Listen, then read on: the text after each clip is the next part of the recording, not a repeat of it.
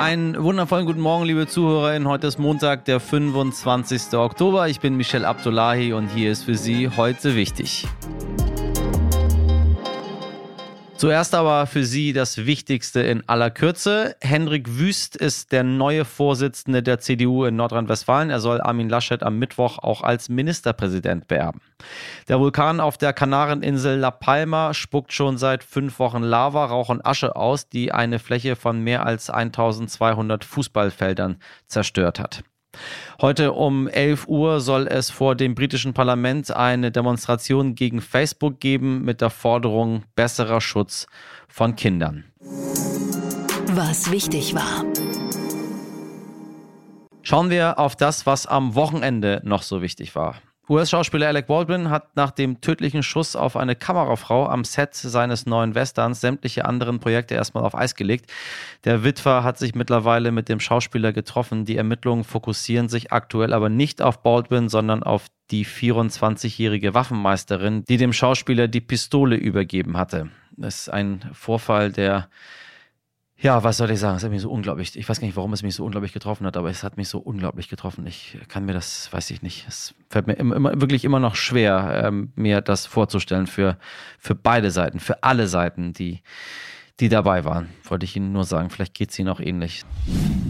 In der Türkei hat Präsident Erdogan im Streit über den inhaftierten Menschenrechtsaktivisten Osman Kavala die Botschafter Deutschlands, der USA und acht weitere Länder zu, Zitat, unerwünschten Personen erklärt. Das Auswärtige Amt soll sich deshalb mit den anderen betroffenen Ländern beraten. Wie ernst man das nehmen muss, hinterfragt zum Beispiel der grünen Politiker Cem Özdemir. Auf Twitter schrieb er, wenn es wirtschaftlich schlecht läuft, greifst du das Ausland an.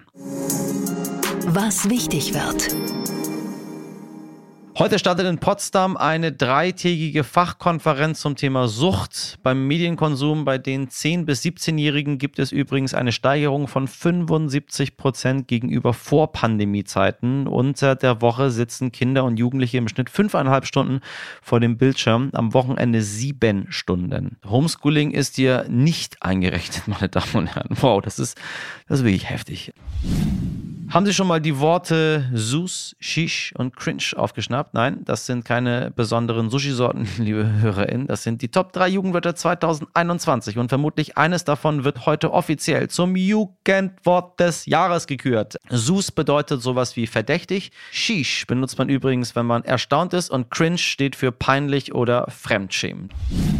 Morgen findet die konstituierende Sitzung des neu gewählten Bundestages statt. Und wer sich jetzt fragt, wie das sein kann, obwohl die Koalitionsverträge noch nicht mal stehen, dem sei Folgendes erklärt. Nach Artikel 39 Absatz 2, sage ich Ihnen als Jurist, hat der Bundestag nach der Bundestagswahl 30 Tage Zeit, um sich konstituieren, also sich zu treffen. Der 26. Oktober ist der späteste Zeitpunkt dafür.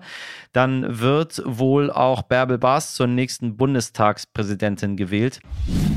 Außerdem am Samstag beginnt in Rom das G20-Gipfeltreffen. US-Präsident Joe Biden feiert dort Premiere und äh, Kanzlerin Angela Merkel wird verabschiedet. Und am Sonntag, ja, da ist Halloween und Zeitumstellung, aber auch die Eröffnung der Weltklimakonferenz in Glasgow. Und so viel sei schon mal verraten. Wir haben eine exzellente Gesprächspartnerin für Sie in petto.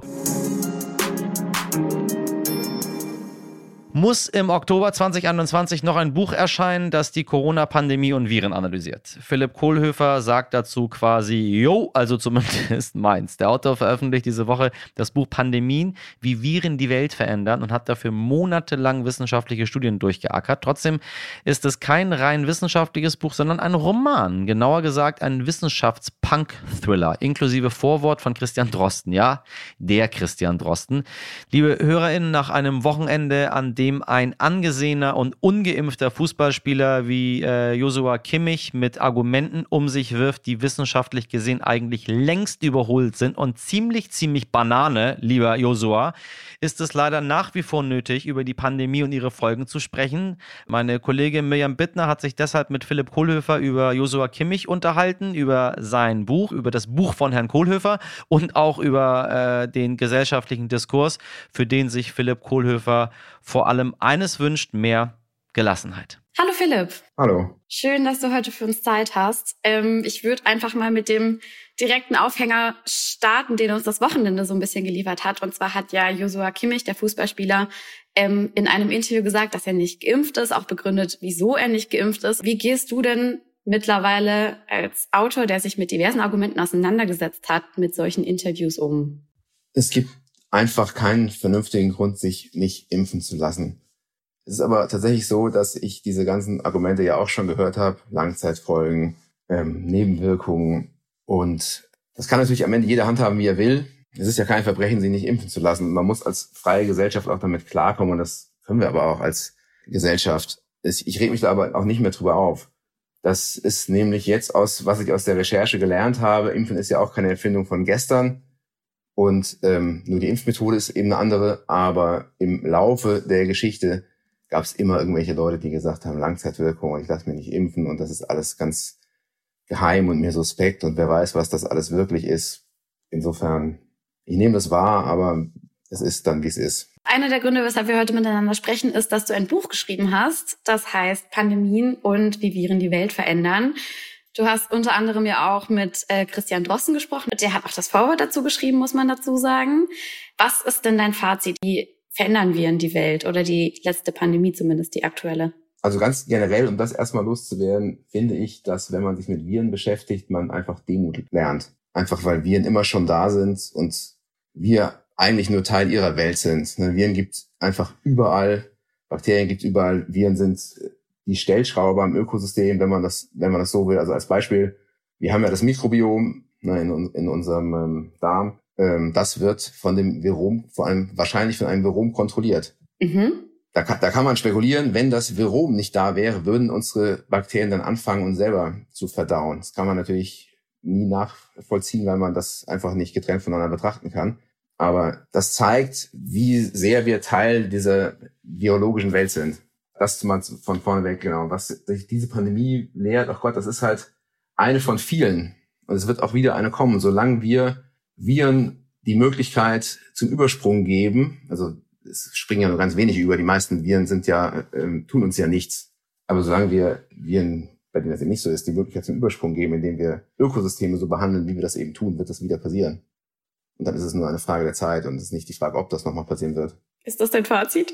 Ähm, ein Fazit klingt so endgültig. Ja, vorbei ist es natürlich Geschichte noch nicht, ja, das ist auch klar. Geschichte ist ja genau wie Evolution kein Prozess, der irgendwann endet. Das ist ja nicht, das ist ja nicht, geht ja nicht zu einem Ziel und dann ist es halt vorbei. Mhm.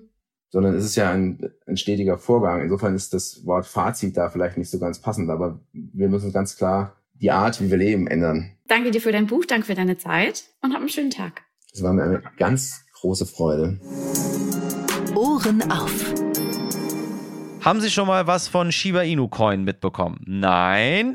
Wir tauchen nämlich jetzt in diese Welt ein, in die Welt der Kryptowährung. Die erfolgreichste ist zum Beispiel der Bitcoin. Das wissen Sie sicher. Haben Sie schon mal irgendwo schon mal gehört? Ja, und dieser Shiba Inu Coin befindet sich nun laut der Krypto-Plattform CoinMarketCap mit einer Marktkapitalisierung von rund 15,5 Milliarden Dollar auf dem 13. Rang der wertvollsten Kryptowährung. Und der Shiba Coin hat ein neues Allzeithoch erreicht, meine Damen und Herren. Da würde ich ja gerne Konfetti werfen, weil wer hat denn ein paar Shiba Inu Coins gekauft? Richtig, ich. Das Kuriose dabei, eigentlich ist der Coin als Meme gestartet. Memes, das sind Internetwitze äh, und sollte den Dogecoin killen. Noch im Juni waren äh, Krypto-ExpertInnen skeptisch und haben gesagt, dass der Dogecoin einen tatsächlichen Wert hat. Die Spaßmünze Shiba aber nicht. Das ist nun Geschichte. Eine argentinische Immobilienagentur hat den Shiba Coin nun ins Zahlungssystem integriert und ich frage mich manchmal, tatsächlich, auch wenn ich ihn selbst habe, in was für einer verrückten Welt wir doch leben, in der virtuelle Coins mit Hunden drauf tatsächlich mit echtem Geld gehandelt werden. Das war unsere knackige Kurzversion für Sie von der heutigen Montagsfolge, liebe HörerInnen. Falls Sie das ganze Interview und noch mehr Nachrichten hören möchten, hören Sie gerne in die normale lange Version rein. Die äh, finden Sie wie alle unsere Folgen, wenn Sie heute wichtig ins Suchfenster bei AudioNow, Apple Podcast, Spotify oder der Podcast-Plattform Ihrer Wahl eingeben. Schreiben Sie uns für Feedback gerne an heute wichtig stern.de. Starten Sie gut in die neue Woche und machen Sie was draus. Ihr Michel Abdullahi.